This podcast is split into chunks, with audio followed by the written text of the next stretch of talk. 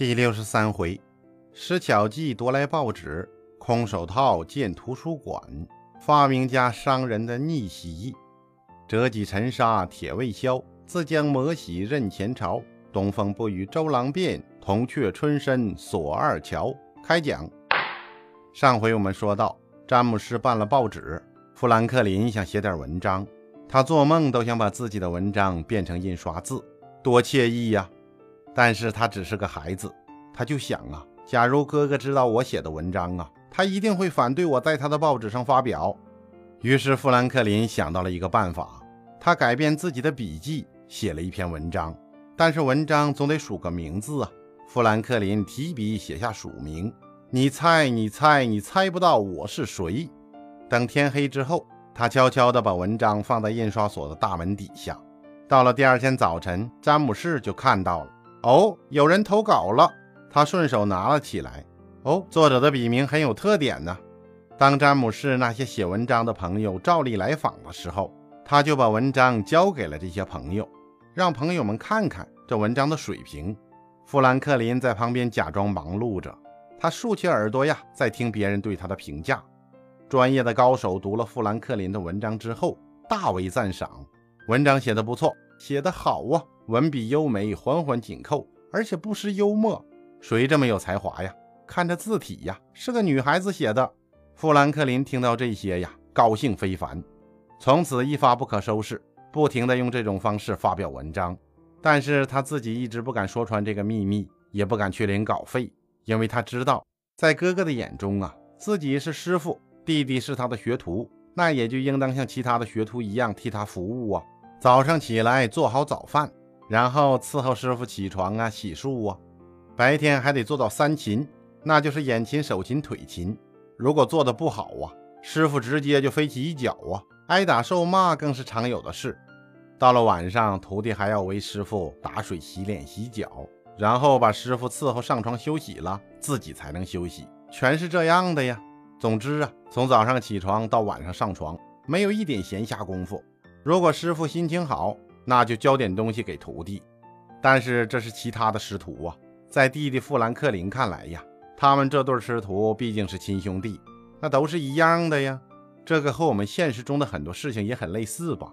有些家族企业呀，由于有了亲戚关系，导致很多本来的规则呀不好执行，也面临着管理很难的问题吧？其实啊，都是一个理儿。这两兄弟由于很特殊，如果是普通的师徒啊，那师傅可以修理徒弟。但是他们两个是亲兄弟呀，有时候出现问题了，就赶紧去找上级领导太上皇老傅。而富兰克林口才很好，能言善辩，老傅的判决一般总是支持他的。这哥哥一看呢，火大的不得了，加上他脾气又很急躁，所以常常就由君子动口改为动手了。富兰克林觉得这学徒生活呀，简直十分不爽，盼望着有机会缩短学徒的期限。盼着盼着呀，机会就来了。他们的报纸不知道哪篇文章惹祸了，主要是没有高举州议会的伟大旗帜，惹了政府。政府领导一看呢，怎么办？抓人吧！警察叔叔直接就把这两兄弟抓走了，哥哥詹姆士就被关押起来。警察一看这弟弟也太小了，就把他修理一顿，放了出来。富兰克林被放出来之后啊，就开始主持工作。这回他坐庄了呀，拿起笔来随便写吧。他就大胆地对统治者进行了冷嘲热讽。这报仇的机会来了，怎么能放下呢？笔杆子开始大战枪杆子。这回呀，真惹祸了。哥哥被释放出来之后，州议会就发出一道十分奇特的命令，禁止詹姆士继续出版《新英格兰报》，报纸就被停刊了。富兰克林这下啊，可以正大光明地离开哥哥了。他自己也觉得受够了。此时，在富兰克林身边。有一批很爱学习和研究的好朋友，这就是一个有才能的人聚到一起的朋友圈啊。他们取名“秘密社团”，这可不是一个喝酒赌博的圈子。富兰克林为此起草了章程，规定每个星期五，每个成员都要拿出一篇论文，他们见面分享和讨论。他们见面的第一句话就是啊，您本周的论文写的什么呀？当然，他们有时候也喝点小酒。且说这一天。富兰克林和一个朋友喝酒，可能是喝多了。富兰克林就对这个朋友说：“我自己呀，想办一份报纸，现在你看，本地的报纸只剩下一家了。我看它的内容啊，写的垃圾的要命。我要办报啊，分分钟秒杀它。我有了这个想法之后啊，就第一时间告诉你了。不过你千万不要告诉别人呐。这个朋友点点头，然后第二时间告诉了他的朋友，叫做凯谋。凯谋一听啊，哦，好机会抓不住是傻瓜呀。他当天就决定自己马上办一份报纸，捷足先登。没有多久啊，凯谋的报纸就办起来了。富兰克林知道以后啊。全明白了，兄弟靠不住啊，怎么办？把兄弟拉过来打一顿呢？那是普通粗人的做法呀。富兰克林可是个有脑子的人，他要努力的想办法。怎么办呢？再办一份也不行啊，这样就三足鼎立了。看来这个办法不好，他眉头一皱，计上心头。富兰克林就把自己关在屋子里，给凯毛的竞争对手写稿。对手的对手就是朋友啊。一个晚上，他就写了几篇有趣的作品，取了个总题目“爱管闲事的人”，然后就给那家报社寄了过去。这一下不得了了，广大市民的注意力呀都被这家报纸吸引了。报社的老板一看，哦，继续出这个系列。就这样，这一系列出了一年，报纸的影响力进一步扩大。富兰克林一看差不多了，选了个风和日丽的下午，亲自到了凯谋家。而且还带了不少礼物，凯谋很高兴，但是又有点不好意思，毕竟办报纸的点子是富兰克林的。凯谋拿出了葡萄酒，两个人喝了起来。富兰克林春风满面，一脸诚恳：“我看了你们两边的报纸啊，感觉水平一个在天上，一个在地下呀。怎么样？报纸卖出去多少了呀？”话匣子一打开呀，凯毛绷不住了：“我报纸办了九个月。”订阅还不到九十份，我赔了不少钱呢。富兰克林心里有底了，好机会来了，那还等什么呀？马上灌心灵鸡汤。办报纸这是一门艺术，怎么聚拢人气？怎么营销出去？怎么排版印刷呀？怎么设计内容啊？这些都是专业的事啊，需要专业的人，专业的人才能干专业的事。你要构建团队呀，一个人浑身是铁，能打几根钉子啊？另外，你看呐，你的办公室在家里也不行啊，要有大的办公楼，这样用户才相信你呀。同时，你才能招聘到高手，才能发展呢。总之啊，办报纸这个事啊，需要大手笔呀，要有很高的格局才行。格局决定结局呀。凯毛两眼直勾勾地看着富兰克林，看来你说的对，干脆我把报纸卖给你得了，每个月都亏钱呢。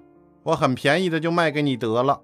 富兰克林就这样低价的把报纸弄到了自己的名下，而且他早就准备好了承办这家报纸之后怎么发展，所以到手之后没多久，这家报纸啊赚翻了。在一七三零年九月一日，富兰克林结婚了，新娘是他的邻居，叫李德。这个李德可不是我们历史书上的李德哈，这李德是个女的。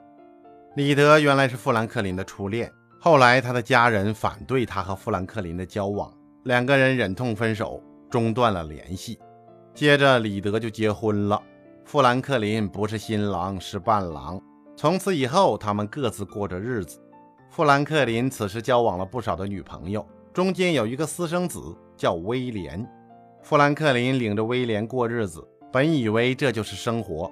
李德结婚没多久，发现自己的老公结过婚。啊，重婚了，很是生气。夫妻二人争吵不断。这一争吵啊，李德的老公忽然消失了，没了音讯。他和富兰克林两个一商量，咱们两个干脆结婚吧。当然，富兰克林还是很担心的，担心自己的老婆的老公找上来呀。那更担心的是自己老婆的老公的老婆再找上来。但是他们还是结婚了。他们两个人呢，一起照顾着威廉，提心吊胆的过日子。过了几年之后，什么事儿都没有，他们幸福的小日子啊就过起来了。李德是一个善良的忠实伴侣，他们两个互相安慰体贴，倒也惬意。他们又生了两个小孩，小女儿叫萨拉，富兰克林喜欢的不得了；儿子叫弗朗西斯。就这样，日子一天一天的过。且说一年冬天的夜晚，富兰克林外出归来，到家之后，第一件事就是抱起小女儿萨拉，吻了一下，这也是他最快乐的事。但是今天不一样，富兰克林发现女儿的小脸蛋儿冻得冰凉，富兰克林伤心极了。他当晚彻夜未眠，天亮的时候，他竟然发明出一种新式的火炉，屋子里一下子就暖和起来了。望着小女儿红扑扑的笑脸，他笑了。听众朋友，直到现在呀，我们用的铁火炉基本上还是富兰克林设计的样子。富兰克林就这样在日常生活当中不断的研究东西，勤动手解决问题。有一天，他们家里请客，夫人李德在厨房里忙碌着，他准备了一只烤鸡。富兰克林陪着客人们聊天，忽然大家闻到了一股糊了的味道，跑过去一看呢，烤鸡变成炭了。送走了客人之后，富兰克林呐，他的创造性又被激发了。他在自己的厨房顶上凿了个洞。在上面装了一个小风车，用皮带连着下面的肉叉，制成了一个自动烤肉机。对富兰克林来说呀，生活处处是发明，当然他的事业也不断发展。此时，富兰克林想做一件事，办图书馆，然后向公众开放，收取费用。这可是私人办图书馆的祖师爷呀！他的计划很不错，先以订阅图书的名义找人收钱，然后用收来的钱买书。嗯。很不错的主意吧？这就是空手套白狼啊！说先找谁呢？找邻居。兔子先吃窝边草啊！